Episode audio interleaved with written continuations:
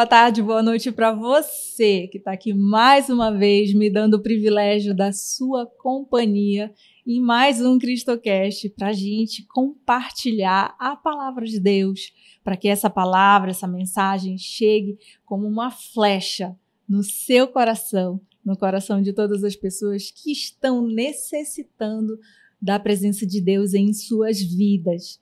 Eu quero te agradecer pela presença, por estar aqui acompanhando, mas eu também já quero começar pedindo para você curtir esse episódio já agora, porque vai ser muito legal para você se inscrever se você ainda não está inscrito, porque nós estamos numa meta de conseguir os nossos primeiros mil inscritos. É muito importante, então ajuda a gente, se inscreve no canal e já aproveita, pega o link, manda para aquelas pessoas que você sabe que vão adorar ver uma mensagem de Deus na conversa que a gente vai ter aqui com uma convidada muito especial. Eu tenho certeza que você vai gostar.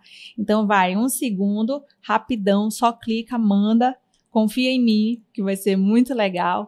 E eu quero já começar falando que eu estou extremamente feliz em receber uma convidada. É, que, como eu posso descrever, é alguém que escolheu realmente dedicar sua vida a Deus. É uma cristã que acredita na palavra, que pratica a palavra e que tem muito para contribuir com a gente no dia de hoje, especialmente sobre os desafios que a gente passa aí na, na sociedade, as coisas que a gente precisa enfrentar. Então, com muita alegria, eu quero trazer para vocês a Daniela Garcia, que começa dando um recadinho para aquela câmera. Olá, tudo bem? Né? Como a André já me apresentou, sou Daniela Garcia, sou professora, administradora, diretora de um colégio. E hoje eu venho falar um pouco daquilo que me seduziu e continua me seduzindo, né? Que é fazer bem para Deus, né? Fazer tudo muito bem. E é esse o meu convite, né? Faça bem esse momento agora, né? De curtir, de compartilhar, porque com certeza é, você não vai se arrepender. Assim como eu não me arrependi de ter aceito esse convite e de estar aqui com uma pessoa também muito especial que encoraja a gente a falar daquilo que enche o nosso coração. Dani, já estou chamando de Dani. Mas pode chamar. É assim que a maioria não chama. E estou muito alegre de te receber. Muito obrigada mesmo pela confiança, por vir aqui ao programa, dedicar teu tempo para falar de Deus e confiar de que a gente realmente tem um propósito de trazer pessoas para falar de Deus, para evangelizar, né? E para que vidas sejam tocadas pelo Pai. É isso que a gente quer. Isso mesmo. E conte comigo. conte com aquilo que hoje preenche a minha vida, né? É, falar de Deus, viver para Deus, trabalhar com as coisas de Deus é o que preenche qualquer vazio, né? Santo Agostinho diz que a gente vive com o coração inquieto, né, enquanto a gente não repousar em Deus. E isso para mim é muito forte, que no momento que eu estou falando de Deus, meu coração traz e me enche de paz. E é isso que eu faço diariamente, né, naquilo que eu decidi viver. Que bom, que coisa linda. Me fala um pouco sobre a tua história, porque foi uma escolha de vida tua, né? Dedicar a sua vida. Depois a gente vai chegar nessa parte ainda. Mas me conta do início. Tu sempre foste de família cristã, católica. Como, como que foi a tua vida? Bem, eu venho de uma família né, cristã, né, católica, porém eu não vivia né, a minha religião. Né? Então, a minha avó foi sempre uma inspiração para mim, né, minha mãe, mas especialmente a minha avó sempre foi uma inspiração porque ela vivia muito bem, né? É, a religião, a fé. Porém, eu achava que aquilo não era para mim, na adolescente, né? Enfim, até que aos 16 anos eu tive um convite. Estava estudando na casa de uma amiga, né, para vestibular, né? Enfim, ela falou assim: "Ah, eu vou para um, vou receber uns jovens que foram a um retiro. Tu não queres ir comigo, Dani?" E ela hoje, graças a Deus, continua sendo minha minha amiga, minha melhor amiga. E aí eu fui, né? Então, e nessa volta desse retiro, né, um retiro que a comunidade é, faz há mais de 30 anos, é, eu senti ali uma alegria que eu nunca senti na minha vida. Eu senti uma paz, uma alegria e uma vontade de viver aquilo que eu nunca tinha vivido em lugar nenhum, né? E aquilo ali já me seduziu, né? Aquilo ali já me seduziu de uma forma assim arrebatadora. Eu pensei, meu Deus, será que um dia eu vou viver essa alegria que esses jovens estão vivendo? Eu também, né, com meus 16 anos, Será que isso é verdadeiro? Será que isso é genuíno? Será que isso é para todos? E ali Deus foi me dando a resposta que era. Bastava abrir o coração. Uhum. E foi isso que eu fiz naquele dia, naquela missa. E depois eu fui me aprofundando, né? Nessa fé, nessa vontade de crescer. E aí depois, né? Eu comecei a minha vida profissional, na verdade, desde os 13 anos, sempre fui um pouco empreendedora, assim, pedindo para trabalhar nos lugares, né? Não fui numa farmácia ao lado de casa pedindo para trabalhar. Depois fui trabalhar no comércio, enfim, sempre vi que o trabalho era uma forma, duas coisas que eu sempre acredito, né? O trabalho e o estudo.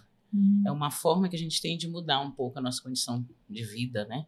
Eu vim de uma família muito humilde, né? Fui a primeira pessoa a entrar numa universidade, fui a primeira a ter mestrado, né? Acabei de defender meu doutorado. E eu via que o estudo era a forma que a minha avó dizia de a gente ser gente. Uhum. Então, quando eu encontrei Deus e eu já tinha essa vontade de estudar, aquilo foi se unindo, né? E eu penso que quando eu tive esse encontro com Deus, né? E eu fui escolhendo a minha profissão, primeiro eu fiz enfermagem, Uhum. né? Poucos sabem, assim, né? Mais próximo, porque hoje eu estou na área de educação. Mas, então, duas áreas sempre me seduziram muito. É, saúde e Uhum. educação. Primeiro, Uhum. saúde. Aí fiz enfermagem, trabalhei, mas depois eu fui vendo que aquilo não era muito para mim. Aí eu fui para administração. E ali Deus sempre permeando a minha vida, assim Uhum. me fazendo escolher certo, me fazendo encontrar a, um caminho certo, a escolha certa. né? E aí eu fui aos, deze- eh, aos 18 anos, 19, comecei a trabalhar em empresas maiores. E eu tinha uma vontade de trabalhar numa multinacional e assim fiz.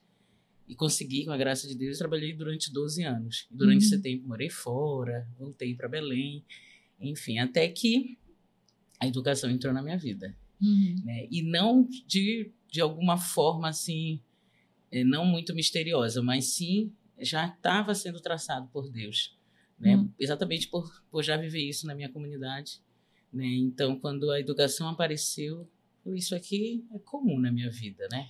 Eu já, já estou com jovens lá, né? Então, foi assim mais ou menos. E o meu testemunho, ele se deu a cada dia, a cada etapa da minha vida profissional e da minha vida mesmo eh, pessoal, eu fui vendo que Deus me escolhia. Uhum. Me escolhia para estar à frente das coisas, né? Eh, trabalhando a minha liderança, trabalhando na minha família, né? Eu acredito que eu fui um papel, e sou, né? Acredito ainda, ser um papel fundamental na evangelização de todos aqueles, das minhas irmãs, né? da minha mãe, porque era, era um contato muito distante né? de Deus, assim. Todos acreditavam, mas muito distante. E eu fui trazendo com a minha vida e mudando, mudando meu temperamento, mudando meu jeito, mudando algumas coisas, e elas foram dizendo, é, é, é Uhum. possível ser de Deus. A Dani é prova disso. Então, meu testemunho passa muito por isso, né? Uma mudança mesmo de tudo, né? De mudança de vida, mudança de, de vontade de ver os outros crescendo também. Uhum. Porque Deus, ele te desinstala, né? Uhum. Deus, ele faz a gente não mais olhar pra gente. A primeira coisa que um bom cristão deve ser e deve largar é do egoísmo. Uhum. Né? Por quê? Porque ele já não tem mais como pensar em mim. É. né? Não tem como viver para mim. Não tem como viver olhando para as minhas necessidades, mas Uhum. sim para a necessidade do outro. Uhum. Então, o meu testemunho passa por esse olhar para o outro. O que, que eu preciso ainda fazer para que aquela pessoa tenha paz, tenha, tenha um pouco de tranquilidade na sua vida? Eu acho que essa questão do, da necessidade de servir ao outro acaba ficando muito latente quando a gente é, escolhe é, ter um relacionamento forte com Deus também. Porque assim, é, eu também venho assim de uma família que crê. A minha família crê em Deus bastante. Porém, como grande parte dos católicos, né, a gente está aqui falando, somos da mesma igreja, assim, é, tem muita gente que está na igreja, mas que não alcança aquele relacionamento verdadeiro com Deus, forte, aquele, aquela transformação que Deus faz na gente, né? É, existem diversos motivos para que isso ac- aconteça, ou que não aconteça, mas eu acredito muito que é você conseguir se dedicar para para chegar nessa profundidade de relacionamento com Deus, também depende muito da nossa dedicação para isso, né? Como, como foi essa transição sua? Você descobriu Deus aos 16, 16 mais ou menos, 16 anos. Como isso foi acontecendo? Como você foi amadurecendo essa ideia até chegar ao ponto de escolher dedicar a sua vida realmente a Deus? No início, assim, né, era primeiro a descoberta, o querigma, né, assim, hum. o anúncio, né. Então, primeiro eu conheci Cristo, né? Quem é a pessoa de Cristo? O que, quem é esse homem que hoje começa a fazer parte da minha vida? Onde eu começo a fazer oração, onde eu começo a, a crer, a agradecer por cada situação, das mais difíceis, das mais fáceis. Como, como ele começa primeiro a fazer parte da minha vida. Depois, eu acho que como uma relação né, de amizade, né? Primeiro a gente conhece, depois a gente aprofunda na intimidade com ele, né? Hum. E eu uhum. acredito que na minha vida foi assim. Primeiro conheci, depois fiz parte de uma comunidade, porque também eu penso, André, que quando você tem uma experiência com Cristo, você precisa servir também a Ele. Uhum. Né? Quando a gente crê, ah, eu creio em Deus Pai, creio em Jesus, Jesus é meu amigo, mas servir é para quem está lá já, né, que já está engajado. Que bom que tem pessoas para servir. Não. Uhum. Você precisa viver uma vida de serviço, né? Sim. né? Porque a fé sem obras é uma fé morta, né? E Cristo veio para servir, né? Exatamente. Então o testemunho dele é um testemunho que precisa ser seguido à risca? Sim. né? Não dá para fazer concessões quando o assunto é Cristo, né? Então, assim, a importância que tem depois do conhecer é começar a servir. Porque as responsabilidades que, que a igreja, a comunidade vai te dando, vai te deixando mais reto, vai te colocando num caminho de retidão. Uhum. E eu sempre falo, né? As responsabilidades, elas nos salvam. Uhum. É, no momento que eu, eu tinha, eu, eu, eu tinha isso na cabeça, mas não sabia como configurar isso, né? Então, com as responsabilidades profissionais, enfim, as responsabilidades pessoais, familiares, foi, eu fui, fui vendo que aquilo era uma forma que Deus fazia para me salvar. Uhum. Né? Então, desde o momento que a mamãe vai no supermercado, que eu podia chegar em casa e ficar só rodando o Instagram, como muitos né, de nós acabam fazendo, aquilo me salvava de um uhum. ócio, de uma preguiça. Né, no meu trabalho, ah, eu tenho que fazer isso, servir o outro, ah, tem alguém no hospital, deixa que eu fico contigo, não tem ninguém para ficar, eu vou ficar contigo. Uhum. Então a gente não pode nunca assim, se esquivar né, de ter responsabilidades na vida, porque isso vai nos salvar de coisas que a gente nem imagina. Se a gente uhum. não tivesse ali, o que, que a gente estaria fazendo? Né? Às vezes estaria entrando, infelizmente, numa depressão, no estado emocional crítico. Por quê? Porque quando a gente serve, quando a gente tem responsabilidade, aquilo vai, vai te dando uma retidão, vai te colocando uma ordem, né? Eu acredito muito nas virtudes, né? Nas virtudes humanas.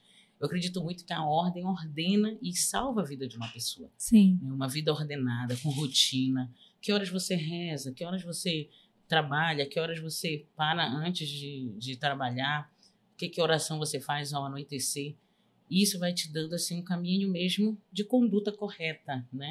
Uhum. Então acredito que isso também faz a gente olhar a vida como ela deve ser vivida, como ela deve ser contemplada, assim como Jesus, a vida de Jesus era muito ordenada, né? Ele diz assim: Sim. ao anoitecer ele estava em Jerusalém, ao amanhecer ele então, assim, você via que tudo dele, assim, estava muito ordenado muito bem é, centrado, uhum. uma reta intenção, uma vontade que os outros chegassem perto dele, em meio à multidão, ele sabia que alguém tocou nele. Por quê? Porque ele estava ali inteiro. Uhum. A inteireza de um ser humano me, me seduz muito. Por uhum. exemplo, você está aqui, você está inteira, André. Não tem nada aqui fora. Você está uhum. aqui vivendo esse momento. Eu estou aqui vivendo isso inteira, Sim. inteiramente, como Jesus nos ensinou. Isso é o suficiente. Isso. Dani, tu convivendo com muitos jovens, né? Já, desde a comunidade que, que tu cresceu espiritualmente e hoje também é, na escola que você conduz, qual é a tua experiência, assim, de visualizar o jovem, às vezes ainda vivendo a fé de uma forma um pouco imatura, né? E, e tendo que lidar com os desafios do mundo, assim.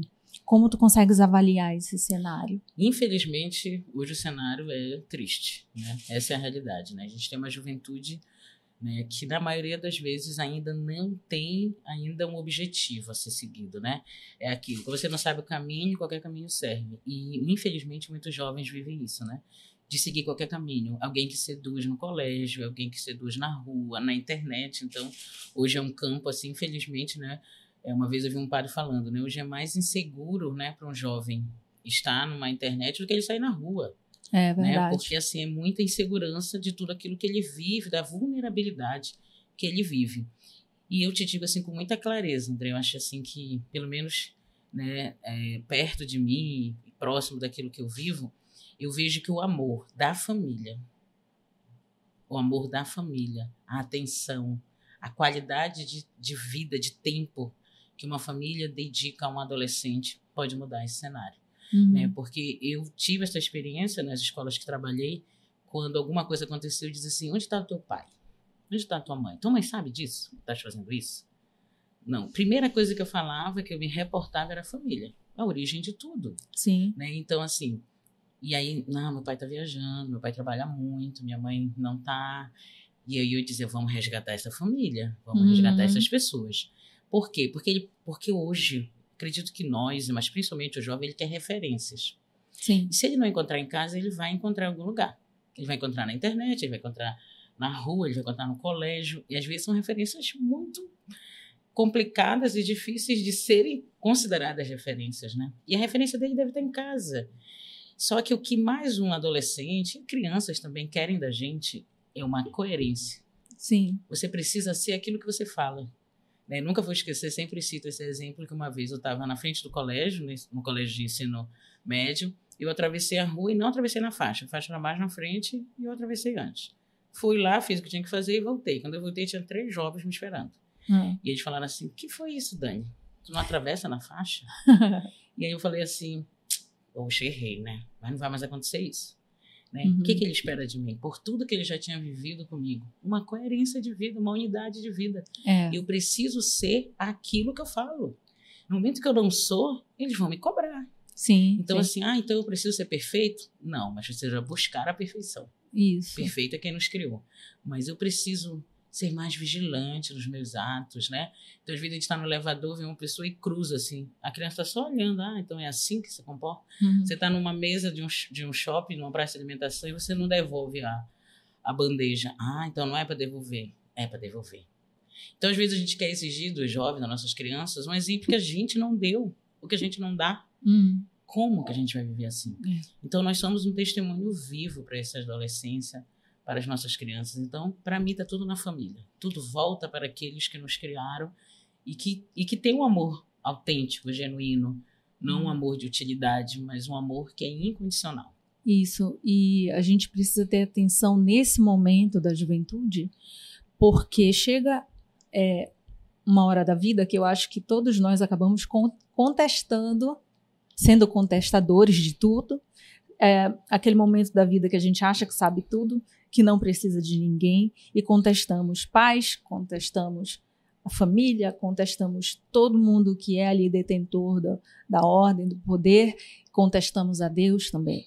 Né? E se o jovem não tem ali uma base familiar muito bem estruturada, isso pode mudar a cabeça dele de alguma forma e levá-lo para um caminho completamente é, danoso para a própria vida, né? Qual é, na tua opinião, o fator assim fundamental que a gente precisa trabalhar para que esse jovem não perca ou que conquiste, né, dentro dele esses valores fundamentais assim é, do bem, do, do servir, do amor ao próximo, do autocuidado? Eu acredito, André, que assim, acho que tem um fator que, que eu falo muito, né? Faz parte do meu dia a dia, na escola, no colégio. O que eu mais falo para eles é buscar virtudes, né? E buscar virtudes não é só no mundo da filosofia, assim, ah, virtude, algo assim bem distante. Isso tem que ser no dia a dia, né? Então, um exemplo, né? No colégio, a gente faz virtudes mensais. Todo mês tem uma virtude. Hum. Então, um exemplo, a virtude do trabalho.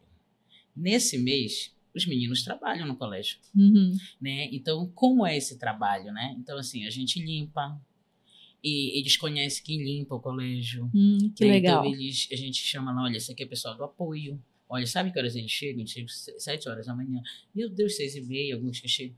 Então eles começam a valorizar aquele que trabalha. Uhum. Então, se você entrar no colégio, você vai ver que não é um colégio sujo, não é. Por quê? Eles já viveram isso de forma intensa. O mês inteiro é por conta deles. Uhum. Né? Então, tudo, limpar uma mesa, limpar. E aí isso, isso permanece durante todo o ano. Porque dentro da sala de aula tem cargos. Uhum. Então, assim, quem que apaga o quadro, quem que limpa, enfim. Então, ou seja, a virtude do trabalho faz esse jovem, essa criança, desde cedo amadurecer para aquilo que ela vai viver por muito tempo, que é Sim. o trabalho. Uhum. Né? Mas não só ele, tem a virtude da sinceridade, tem a virtude da ordem, a gente inicia o ano falando disso. Então, o que, que a gente percebe? Qual o resultado disso? O resultado disso são crianças e adolescentes que entendem que esse fator virtude é tão importante quanto estudar matemática e Uhum. língua portuguesa, Sim. né? Então, isso são valores da vida. Então, a gente, a gente não quer só que, ao final do, do da educação básica, do ensino médio, a gente entregue um aluno pronto para a universidade, mas que a gente entregue um ser humano pronto para viver sua vocação.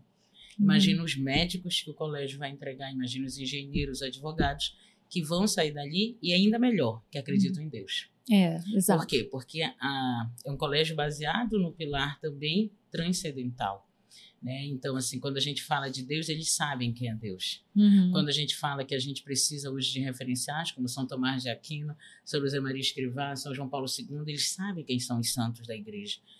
E esses são bons referenciais. Quem foi esse santo? O que, que ele fez? Qual foi a, a vida dele? Todo mês tem a virtude do mês e o santo do mês. Né? Então, assim, mês, é, Padre Pio, o que, que o Padre Pio fez? O que, que Uhum. Santa Teresinha fez? O que Santa Teresa d'Ávila fez?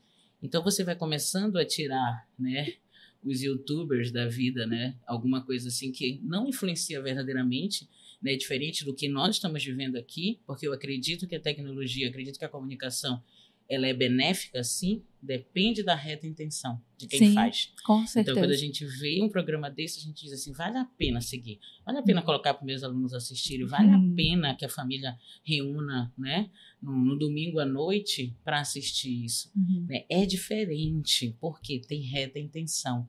Tem É. um coração inquieto que queria fazer algo e Deus É. disse: vá lá e faça. É. Venda, venda tudo, venda o seu campo, porque aqui tem um tesouro, né? É. e deixa que eu vou te ajudar. E isso, é o Isso. suficiente que a gente precisa ter na vida.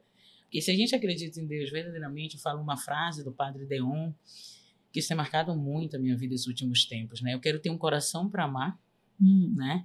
Uma vida para uma, uma vida, né? Um corpo para sofrer e, e o principal de tudo isso, uma vontade para ser sacrificada. Uhum. Né? Quando a gente tem isso, a gente tem tudo, porque a gente entrega tudo para ele. A gente entrega o nosso coração, a gente entrega o nosso corpo e a gente entrega a nossa vontade. Né? É. Que às vezes é o mais difícil da gente entregar, porque a gente tem muitas vontades, tem muito querer. Mas o melhor é o querer de Deus. O melhor é a vontade de Deus. Com certeza. É, essa questão das virtudes é, é algo que, que eu vejo, assim, eu tenho muita preocupação sobre isso, tenho uma filha pequena, é, de 10 anos, então é algo que realmente me preocupa, é, visualizando o que tem acontecido né, na sociedade, e assim, é, costumo dizer que eu sou uma realista esperançosa, né? Tal qual Suassuna, que ele falava isso também, não sou uma otimista. Eu sou uma realista com esperança no futuro, assim, eu realmente creio que se for da vontade de Deus, as coisas vão melhorar. E como eu acredito que ele quer o bem de todos nós, eu acredito sim que as coisas vão melhorar. Porém, eu vejo que há uma responsabilidade social nossa enquanto cidadãos, enquanto cristãos, de promover essa melhoria. Né? E como que a gente promove essa melhoria? Ah, Primeiro trabalhando em, nós mesmos, né? Os nossos valores, os nossos, as nossas capacidades, a, a, o nosso servir, né? A nossa disponibilidade de fazer a diferença em algo. Porém, com a sabedoria e o discernimento do que é bom, o que é bom diferente do que é conveniente, né? Que isso faz muita diferença na sociedade. Hoje nós vemos muitas pautas que são disfarçadas de boas, que na verdade são convenientes.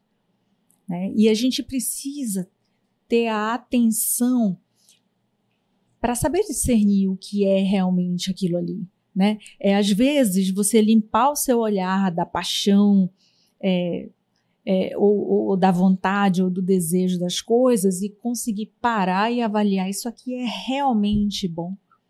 E aí como que a gente faz isso, né? É a questão de pensar, puxa vida, será que Deus se agradaria disso aqui realmente?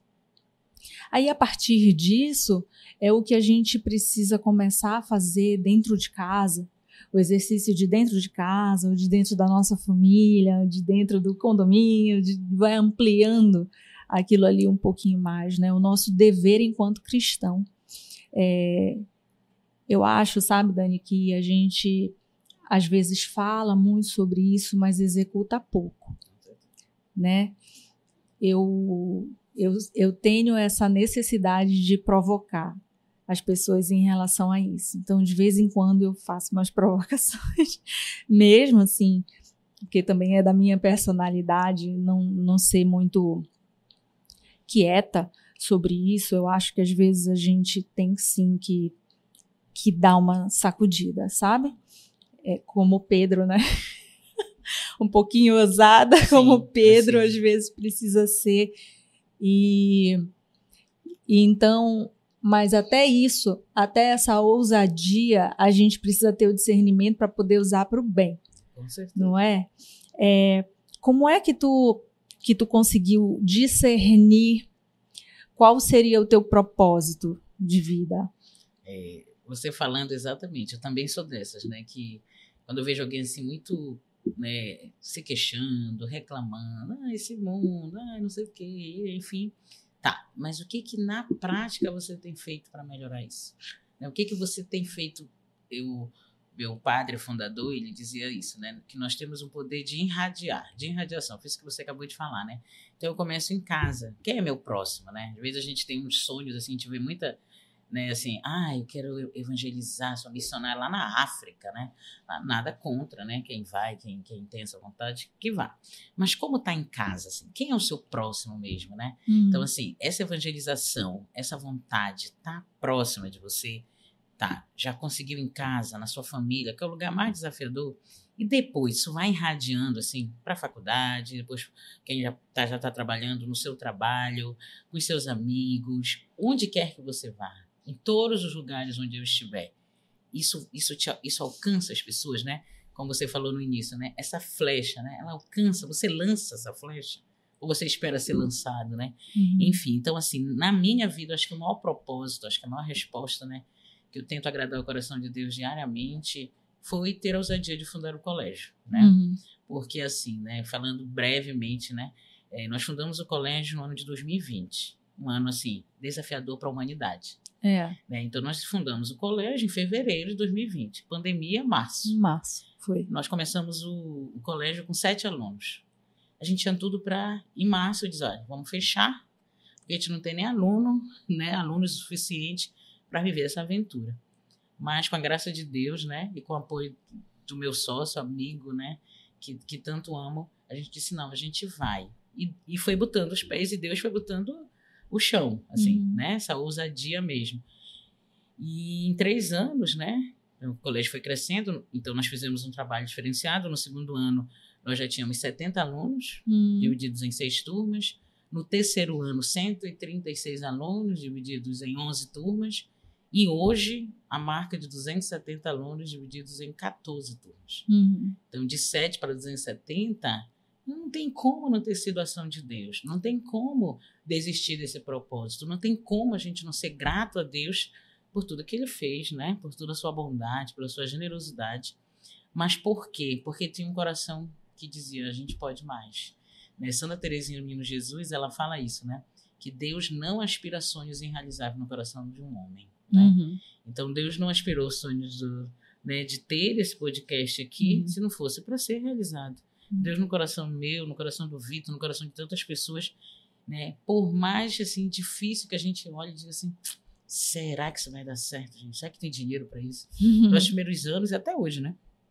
a gente ainda vive assim, lençol curto, né? Cobre em cima para descobrir embaixo, né?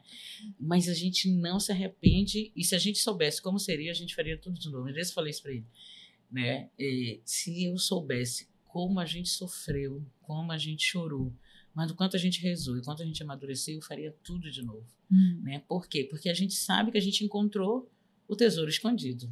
E quando a gente encontra o tesouro escondido, a gente vende tudo para ter ele, né? Então, acho que esse é o meu propósito, né? E, e a educação, né? Nós fizemos um seminário um, há uns dias atrás e nós falamos isso, né? A educação, ela, ela, ela faz milagre na vida de uma pessoa. Com certeza. Né? Ela faz milagre. É nítido o milagre de ver uma criança entrando no colégio com seus pais muito ferida, muito triste por experiências negativas, enfim. E aí você vê hoje ela passando pelo corredor feliz, te abraçando. Por quê? Porque alguém olhou para ela. E esse olhar não foi da Daniela, esse olhar foi de Deus. Esse olhar foi do Cristo. Uhum. Um Cristo que ressuscitou e que nos mostra que ali a gente tem a verdadeira alegria, né? Então, esse, esse, esse é o propósito da minha vida, né? Eu gasto a minha vida, eu invisto os meus dias, porque isso é, é o que eu encontrei, é o que é o que dá sentido não só para a minha existência, mas para a existência de todos aqueles que Deus me confia, né? Então, esse é meu propósito, né? E ser celibatária da igreja também me faz isso, né? Porque, para quem não sabe, né, o celibatário da igreja, nossa igreja católica, é alguém que não vai casar, que não vai ter filhos né, biológicos, mas vai ter uma, uma humanidade, né? Para cuidar. E é uma responsabilidade grande, mas não penosa porque é uma responsabilidade que me faz sempre ter alguém para cuidar, sempre tem alguém uhum. né, ali para ser cuidado, para ser amado, porque o Cristo me escolheu, né? Eu não sou digna, né, de ser a esposa dele, mas ele me dá essa dignidade. Então não tem propósito na minha vida maior do que esses, né? Da educação e da de ter uma vida, né, meu estado de vida ser celibatária. Inclusive, para cuidar e filhos tem bastante, né? Porque a gente estava conversando aqui antes de começar. E quantos afilhados tu, tu tens? Eu tenho de casamento são 22 casais. é, de batismo são oito. De crisma são seis. Enfim, todos os tipos. Pessoas, e antes do celibato, né? Então, para ver como Deus prepara a gente, né? Porque não me falta nada. Né? Se não me faltava antes né, dessa entrega total, dessa doação, com o celibato foi uma confirmação. Pode ver, minha filha, que não te faltará nada. É incrível como Deus conduz a nossa vida, né? Quando a gente consegue ter a clareza, olhar para trás, assim, e ver é, a mão dele, né? Aonde ele fez assim, ó, pegou a gente, falou assim, minha filha, aqui não, vem aqui, vem aqui para outro lado, venha para cá e começa a colocar a gente no caminho. É, eu, eu sempre, quando penso sobre isso, é algo que me emociona e que me, e que me admira, me deixa muito admirada da ação de Deus realmente. Porque é, para quem não, não, não crê, parece tão abstrato, mas é algo muito real né? Apesar de não estar aqui, de não ser é, palpável, mas a gente sente como se fosse palpável, né? As coisas que acontecem, o caminho que ele conduz, né? E o, o quanto isso vai se transformando na nossa vida também, à medida que a gente se permite, à medida que a gente se aprofunda também, né? Porque eu compreendo assim: Deus dá o caminho, e você tem o livre-arbítrio para seguir ou não. É, para ser profundo ou não. Né? E todas essas escolhas, no final das contas, vão fazer uma diferença muito grande. Né? Eu digo assim, eu sempre fui muito intensa em tudo que eu vivi na minha vida, então na minha fé não ia ser diferente. Quando é, quando eu sonhei com o Cristocast, diante de um pedido que eu fiz para ele, porque eu queria servir de verdade, queria que ele me mostrasse. E quando ele me mostrou, eu falei, então eu tenho que entrar de cabeça. Porém, eu fiquei muito segura, né? Tive muita insegurança. É... Porém, assim, tentei ser muito obediente ao que ele me disse, ao que eu estava sentindo, tentei deixar de lado as inseguranças e ser firme no caminho. Não, é esse caminho? Então é isso aqui que eu vou fazer. E a gente acaba passando por um desafio de, de, de como a gente vai, a partir dali, é, absorver Deus na nossa vida e não só absorver para a gente, porque a gente precisa também transbordar, né? A gente precisa passar para o outro isso tudo. No, na tua experiência, como fazer isso? Como transbordar o que você tem na sua essência, o que Deus te, te, te dá, o que, ele, o que ele te proporciona? Como você faz para transbordar os outros? Estavam falando, André, eu lembrei muito de uma frase de Santa Edith Stein, que ela diz que, é, que a gente, na vida, a gente busca sempre caminhos seguros, né? Caminhos claros, né? E quando a gente vê um caminho, às vezes, escuro e não tão certo, a gente tende a não querer trilhar aquele caminho, né? Mas ela diz que, que aquele que confia em Deus, aquele que acredita em Deus, ele se lança. Por quê? Porque ele, ele não está mais sozinho. Hum. Né? Então, quando Deus dá para a gente né, essa, essa vontade, essa coragem, ele, ele suscita o nosso coração, vá, faça alguma coisa, faça. E não precisa, às vezes a gente só pensa em coisas grandiosas, né? Mas pode ser uhum. uma coisa muito simples, assim, vou acompanhar uma pessoa numa consulta médica. Né? Só que ela não é assim alguém tão próximo de mim, não é alguém da minha família, não é alguém que eu teria a obrigação para fazer aquilo. Mas é alguém que hoje precisa. E eu tenho que me lançar. Então eu acredito que é, a vida de um bom cristão é aquele que se lança, né? Então hoje eu vejo, né, as famílias, né, né, que, que onde eu acho que transborda muito hoje na minha vida é esse lidar com as famílias, né? Então eu vejo hoje famílias com quatro, cinco, seis filhos hoje, né?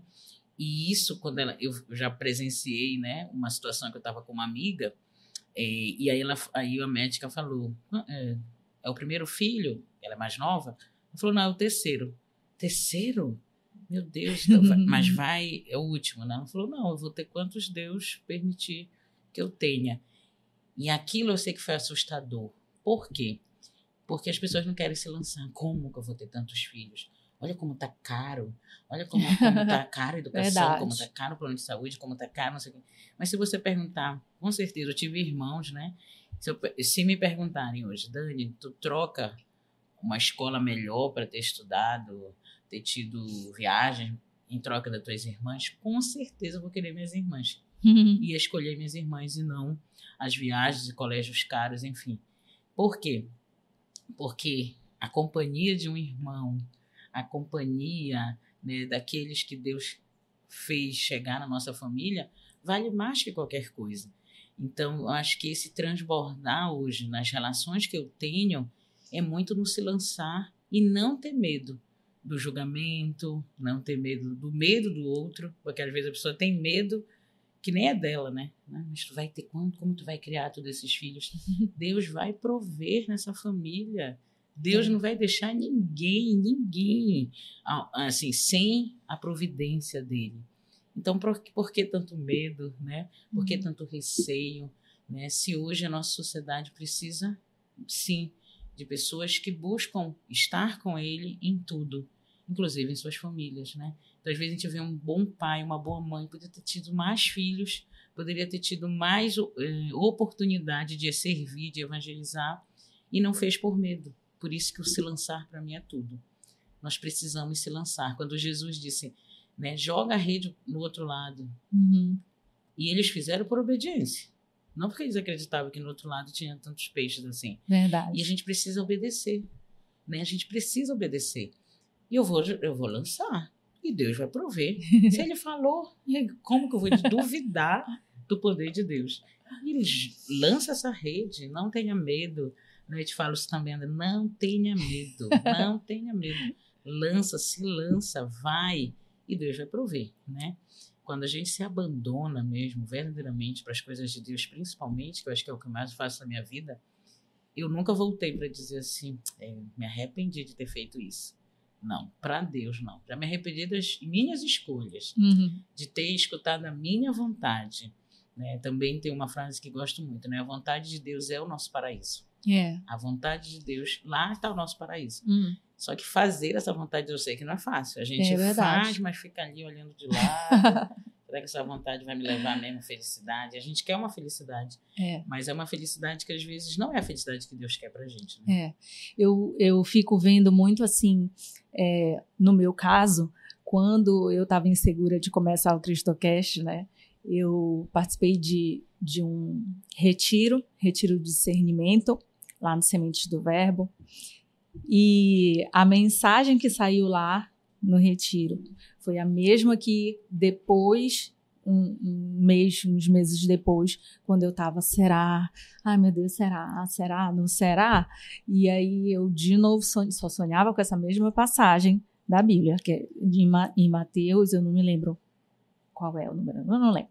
Mas enfim, é, é aquela passagem onde os discípulos já estão no barco à noite e Jesus chega caminhando sobre as águas. E os discípulos se assustam. Eu tô fazendo aqui a versão atualizada Andréa Lia, tá, gente? Simplificada. Essa versão é boa. Todo mundo É vai essa entender. versão. E aí, o, aí Jesus vem caminhando sobre as águas, os discípulos acham que é um fantasma, se assustam, ficam com medo, e aí Pedro, o mais ousado, fala assim: Senhor, se és tu, permita que eu vá até aí. Aí, se tu fores pegar aqui na minha Bíblia, que eu trago sempre para gravação, nessa passagem tem escrito assim: provavelmente eu faria o mesmo que Pedro. É isso. E então é, Jesus olhou para Pedro e disse: Vem. Né? E esse questionamento era o que eu sonhava. Era eu falando assim: é, Senhor, é isso mesmo? E ele dizia: Vem. E aí eu tinha que tomar a decisão de ir até ele, entendeu? Então foi isso, era foi isso. Quando eu resolvi, quando eu entendi, eu resolvi que eu tinha que sair do barco, foi libertador para mim. Mas também foi amedrontador, Com certeza. porque a gente se lança em algo que a gente não sabe se vai dar certo. E apesar de ser jornalista, já há mais 20, mais 20 anos de profissão, eu sempre fiquei nos bastidores. Eu tinha pavor de vídeo. Eu não suportava falar para o vídeo. E o primeiro Cristocast que nós gravamos, eu me tremia inteira da cintura para baixo, da cintura para cima estava plena, mas muito nervosa, pelo temor de não fazer, de não servir corretamente a Deus, entende? É, porque é muito importante para mim. Eu acho que para Deus a gente sempre tem que dar o nosso melhor, né? É, o que tu consideras que seja o mais importante que a gente precisa considerar para servir a Deus da forma que Ele se agrada? Eu acho. Você falou algo que, que eu também me identifico, né? É a primeira vez, né, que faço um podcast, né? Fiquei super feliz com o convite. Mas eu também lembrei da primeira vez que eu fiz um, uma live, né? Assim, para a comunidade. Nunca tinha feito para mim, assim, tenho Instagram, mas não faço essas. Ah, Uhum. aqui, tô aqui. Não, não consigo fazer isso. Mas a comunidade me fez um pedido, que era fazer um texto na misericórdia, né? Às 15 horas, no tempo da pandemia. Uhum. E aí eu fiquei, meu Deus, eu faço, não faço, faço, não faço, como vai ser esse medo de errar, essa, né, enfim. E acabei fazendo. Por quê? Porque eu obedeço a Deus. Somente Ele, né? Para me levar, né, para fazer algo assim. E aí eh, eu também tremia toda, assim, fazia em casa, meu Deus. Aí eu tirava todo mundo da sala para ninguém me ver, né? Porque se eu errar, né, tinha só os não sei quantos aí vão ver, mas aqui em casa eu não queria que ninguém me visse. E deu super certo, né? E depois continuei fazendo. Depois veio outras lives pelo colégio, né, também. Aí eu pensei, não, já fiz aqui, já tô me sentindo um pouco mais segura, né? E fiz. Mas eu acredito muito que, assim, eu acho que uma das coisas que a gente precisa sempre é, é o que você falou, né? Fazer o melhor para Deus, né? E eu vejo, assim, cada vez mais que tem, eu vejo uma geração, assim, se levantando hoje de profissionais na área de gestão, na área de educação, na área de saúde, na área da filosofia, enfim, em vários ramos, assim, vários segmentos da sociedade, de pessoas profissionais muito bem, assim, posicionados, sabem muito bem o que faz, e com a graça de Deus, são pessoas de Deus, Isso. né? Então isso me dá uma alegria tão grande, assim, Por quê? Porque por muito tempo, né, nós vivemos numa sociedade onde assim, a igreja parecia um lugar, e a igreja em geral, católicos, evangélicos, enfim, um lugar de pessoas ou, ou aposentadas ou idosas, assim, como se não fosse um lugar para todos, né? Ah, então quando tiver mais, né? Isso é uma, até Dom Bosco fala, é uma tentação do inimigo dizer assim, tu não precisa ir para a igreja agora. Uhum. Aproveita a tua vida, né? Aproveita uhum. tudo que tu tem, Sim. tua filha com seus 10 anos. Isso aqui tu vai perder teu tempo aos domingos, indo para missa, para culto, enfim. Não faz isso. Né? Quando tiver mais velha, você começa a se dedicar a Deus. É uma tentação do inimigo isso no nosso coração, é, né? Sim. E aí, eh, hoje, quando eu vejo essa geração de novas pessoas, né? Fazendo muito bem, psiquiatras, psicólogos, enfim, áreas assim que não eram, né? Assim, muito... Parecia que não cabia na mesma frase, né? Deus e um administrador, Deus e um professor, Exato. Deus e um psiquiatra, uhum. Deus e um psicólogo, Deus e um engenheiro. E quando a gente vê essas pessoas fazendo do seu trabalho, da sua família, lugar de santificação, gente, isso me dá uma alegria tão grande. A mim também. É, que, é por isso que eu, eu, eu comungo desse mesmo valor, né? Eu também sou muito realista, mas muito esperançosa. Hum. Então eu vejo mesmo tanta coisa, né? Se a gente sair por aquela porta, a gente vai ver inúmeras situações. Mas eu digo assim, tem algo a mais, né? E se a gente acreditar, se a gente crer verdadeiramente nesse Cristo que não nos desampara, a gente vai saber, não, há esperança, né? Enquanto a vida, é. a esperança, né? Sim. E eu tenho esperança, né? Eu, eu, eu sempre penso, né? Quando eu rezo meu, meu rosário, né? Diariamente, e eu vou colocando, assim, cada pessoa, né? E uma vez eu li alguma frase, né? Feliz daquele que está na conta de um rosário de alguém, Exato. né? E hum. eu, eu te falei isso, né? Desde, desde quando você me chamou, eu já comecei a rezar. A André já entrou aqui, o Textocast já está aqui no meu, no meu rosário. Por quê? Porque se hoje eu tenho essa missão de rezar pelo outro, pela humanidade, pelas pessoas, eu tenho que fazer isso muito bem feito. Uhum. Né? Então, a oração também é uma forma que, que, que faz o nosso trabalho dar certo. Não é porque é prazeroso. Né? O padre Júlio, que é um padre que nos uhum. acompanha, sempre fala que a oração não é prazerosa, ela é necessária. É diferente, né? Sim. Então, assim, às vezes a gente quer, a gente quer tudo que não dê prazer. Só que a vida não é de prazeres, né? É. E então a gente, a gente precisa, assim, fazer algo que alcance o outro com muito profissionalismo, né? Eu vejo isso no colégio, né? Assim, no detalhe, eu não mando o aviso para um pai, assim, de qualquer jeito. Eu não quero entregar nada de qualquer jeito. Por quê? Porque e, eu sei que eu estou evangelizando na forma como eu mando, uhum. na forma. E não que, enfim, estou longe, né, de, de, já estar tudo bem perfeito. Mas eu busco, acho que a busca vai fazendo a gente melhorar a cada dia. Né? Sempre se autoavaliando, poxa, podia ter feito melhor. Algo que eu acho que é muito importante, André, que eu, eu indico né, para quem está assistindo, é fazer exame de consciência toda noite, né? Eu faço isso, mudou muito a minha vida, né? Quando eu comecei a olhar assim, meu dia, o que, que eu fiz? Poxa, eu podia ter sido né, mais caridosa aqui, mais bondosa, podia ter falado melhor aqui, né? Podia ter agido aqui, poxa, mas que bom que eu fiz aqui, né? Reconhecer os pontos positivos e negativos e seguir. E amanhã de novo, outro exame de consciência, né? A vida com Cristo é uma vida assim é, de de monotonia, mas uma monotonia que me leva para o céu, uhum. né? Então assim, às vezes a gente quer muito extraordinário, né? A gente quer que se abra assim um grande portal e Jesus venha e fale em alto, bom, é, alto e bom tom, né? Faça o que Cristo quer que você não Uhum. Ele vai te falar lá numa vigília, né? ele vai te falar lá no teu coração, ele vai falar numa passagem da Bíblia, uma relação íntima entre você e ele. Mas aquela relação vai ser muito importante, essencial, uhum. para que o que tiver que acontecer, aconteça. Uhum. Né? E a gente tem uma cruz para segurar, a gente é. tem uma cruz para seguir. Com e certeza. a gente não pode fugir. Quem foge da cruz é o diabo, né? É. Nós não, a gente abraça essa cruz, sabe? Já vivi assim muitas tribulações, vou continuar vivendo enquanto vivo estiver mas isso não vai me deixar de ser menos cristã. Sabe, Dani, eu acho que a, o grande desafio, assim, da gente enquanto cristão é conseguir agir de uma forma que as pessoas consigam ver Cristo em nós, no nosso dia a dia. E eu te falo assim com muita humildade de quem está aprendendo, de quem está se aprofundando, mas eu compreendi que esse é o essencial. Então, é, por exemplo, eu tenho uma agência, né, além do CristoCast, eu tenho uma agência de comunicação e marketing. Então, dentro da minha agência, eu espero ter pessoas que congreguem da, do mesmo pensamento, que tenham os mesmos valores, que compartilhem das mesmas atitudes. Graças a Deus eu tenho. É, e foi uma, uma limpeza, entre aspas, natural. Porque à medida eu achava, eu já tinha agência e a gente fez o Cristocast. Então, eu achava que o Cristocast ia ter a personalidade da agência. Na verdade, não. Virou o contrário. Cristo agiu tanto no Cristocast que ele deu à minha agência a personalidade dele.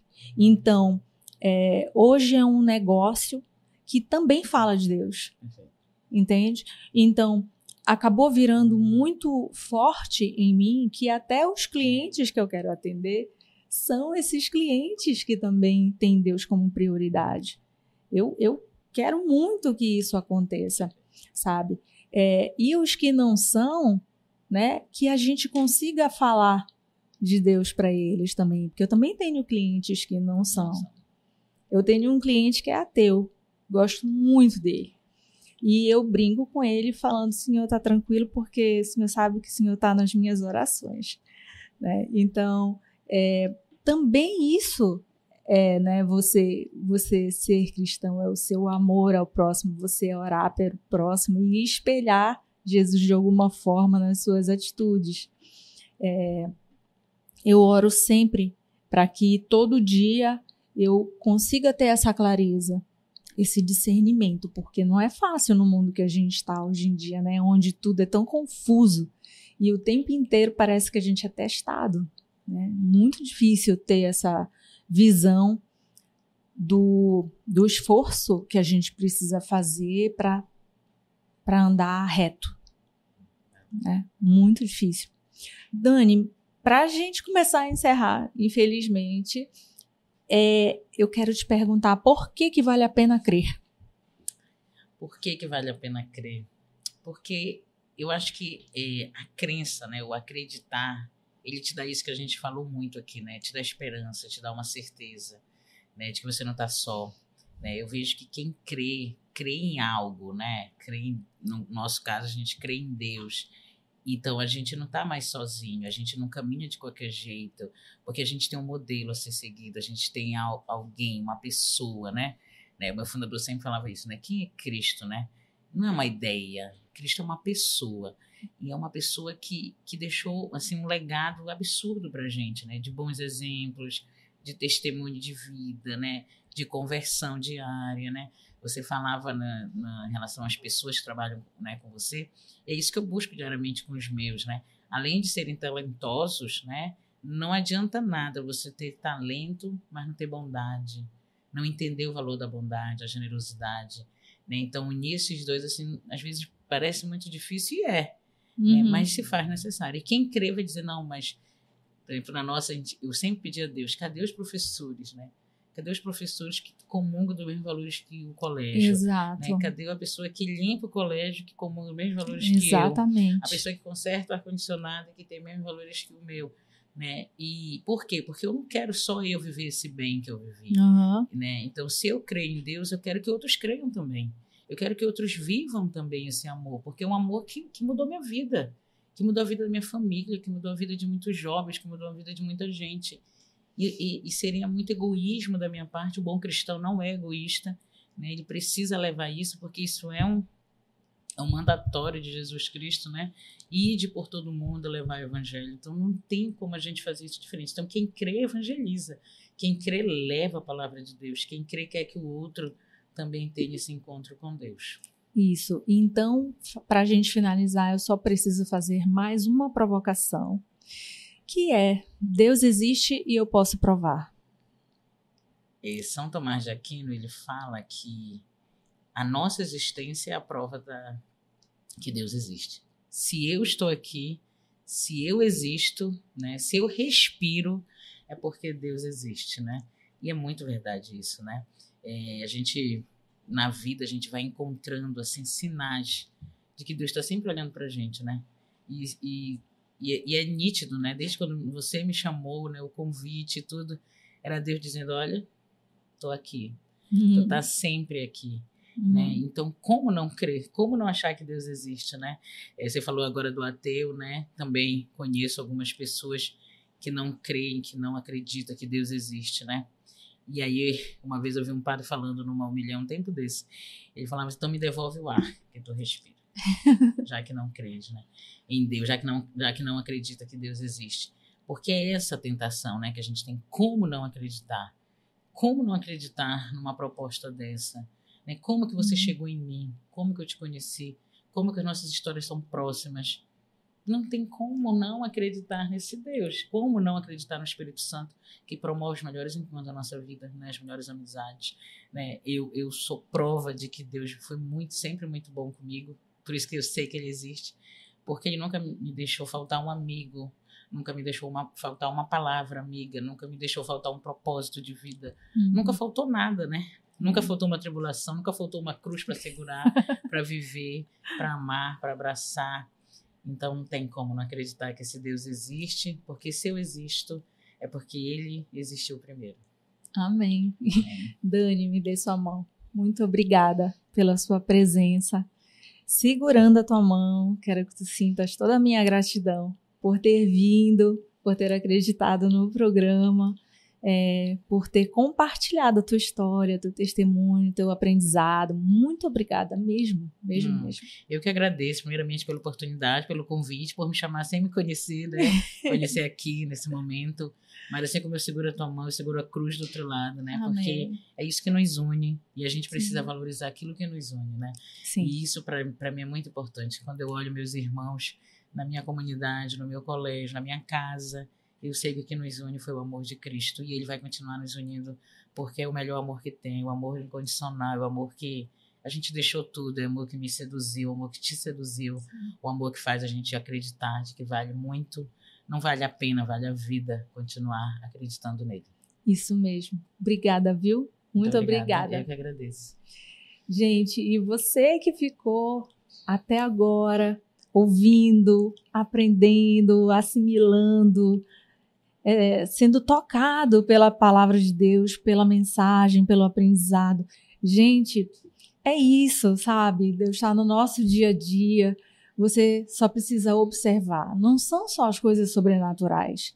É no simples. É no, é no sabe, no, no que a gente faz diariamente com a outra pessoa, com a nossa família, com desconhecidos. Ele age no seu trabalho, na sua casa, no trânsito, no hospital, aonde você estiver. Deus é isso.